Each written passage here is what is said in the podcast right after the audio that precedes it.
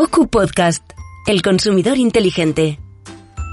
Un proyecto subvencionado por el Ministerio de Consumo, cuyo contenido es responsabilidad exclusiva de la Organización de Consumidores y Usuarios.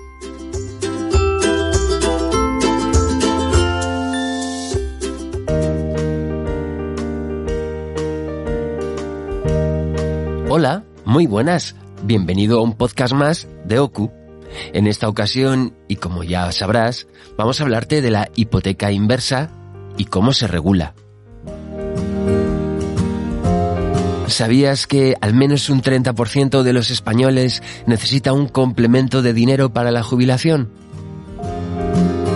Siendo así, en OCU hemos pensado en ofrecerte información fidedigna para este producto pensado para obtener dinero a partir de la propiedad de una vivienda y que se llama hipoteca inversa. Veamos en qué consiste. La hipoteca inversa es un producto para obtener liquidez en la jubilación mediante un crédito garantizado con la vivienda. Pero, ¿bajo qué condiciones y cómo está regulada en España? La hipoteca inversa consiste en un préstamo o crédito hipotecario que el propietario de la vivienda recibe en forma de sumas periódicas o como cobro único o incluso de ambos modos hasta un importe máximo determinado por un porcentaje del valor de tasación en el momento de la constitución de la misma. Al alcanzarse dicho tope, se deja de disponer de la renta, aunque la deuda sigue generando intereses. La particularidad es que la deuda solo se paga cuando fallece el prestatario o, si lo dice el contrato, cuando fallece el último de los beneficiarios. La hipoteca inversa debe ser concedida por una entidad financiera o aseguradora. El solicitante y los beneficiarios deben ser mayores de 65 años o afectados de dependencia severa o gran dependencia. Se exige que la tasación de la vivienda sea realizada por una sociedad de tasación y que el inmueble se encuentre asegurado contra daños. El importe del crédito total y cuantía a percibir dependerá del precio de mercado de la vivienda, de la edad de la persona que suscriba la hipoteca y de la forma de percepción como capital único, renta temporal o renta vitalicia. El titular puede seguir utilizando la vivienda y puede cancelar la hipoteca si lo desea, por ejemplo, vendiendo el inmueble. Una vez fallecido el deudor hipotecario o el último beneficiario, corresponde a los herederos liquidar la deuda con la entidad de crédito. Caben dos opciones.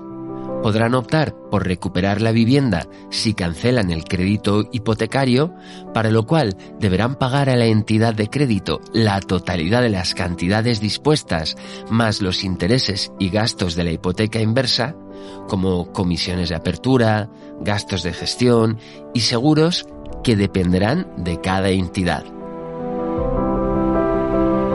En estos casos, la entidad no puede exigir ninguna compensación por la cancelación de la hipoteca.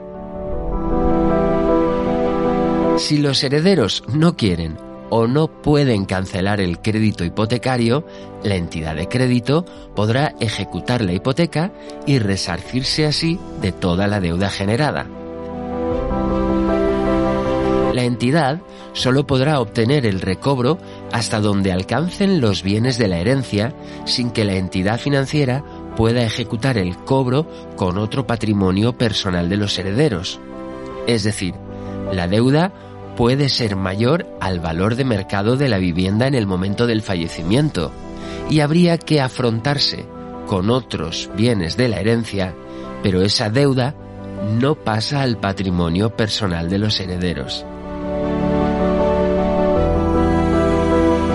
La normativa vigente regula algunos aspectos sobre la contratación de hipotecas inversas, como comentaremos a continuación se pretende exigir a las entidades financieras un cierto grado de transparencia para proteger al contratante de este producto complejo.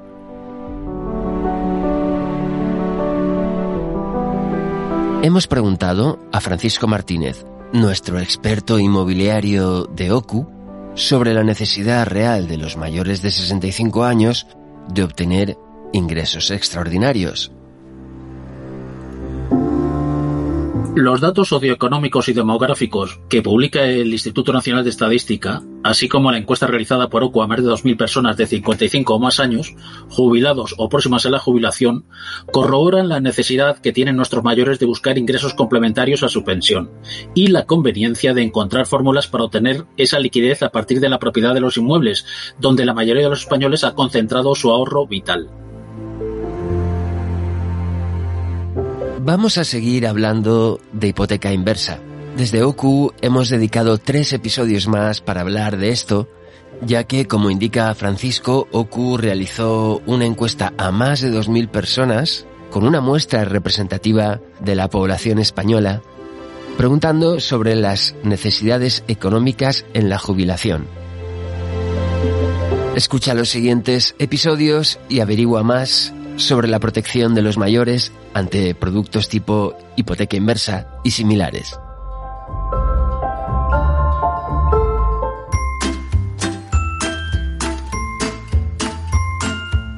OCU Podcast, El Consumidor Inteligente.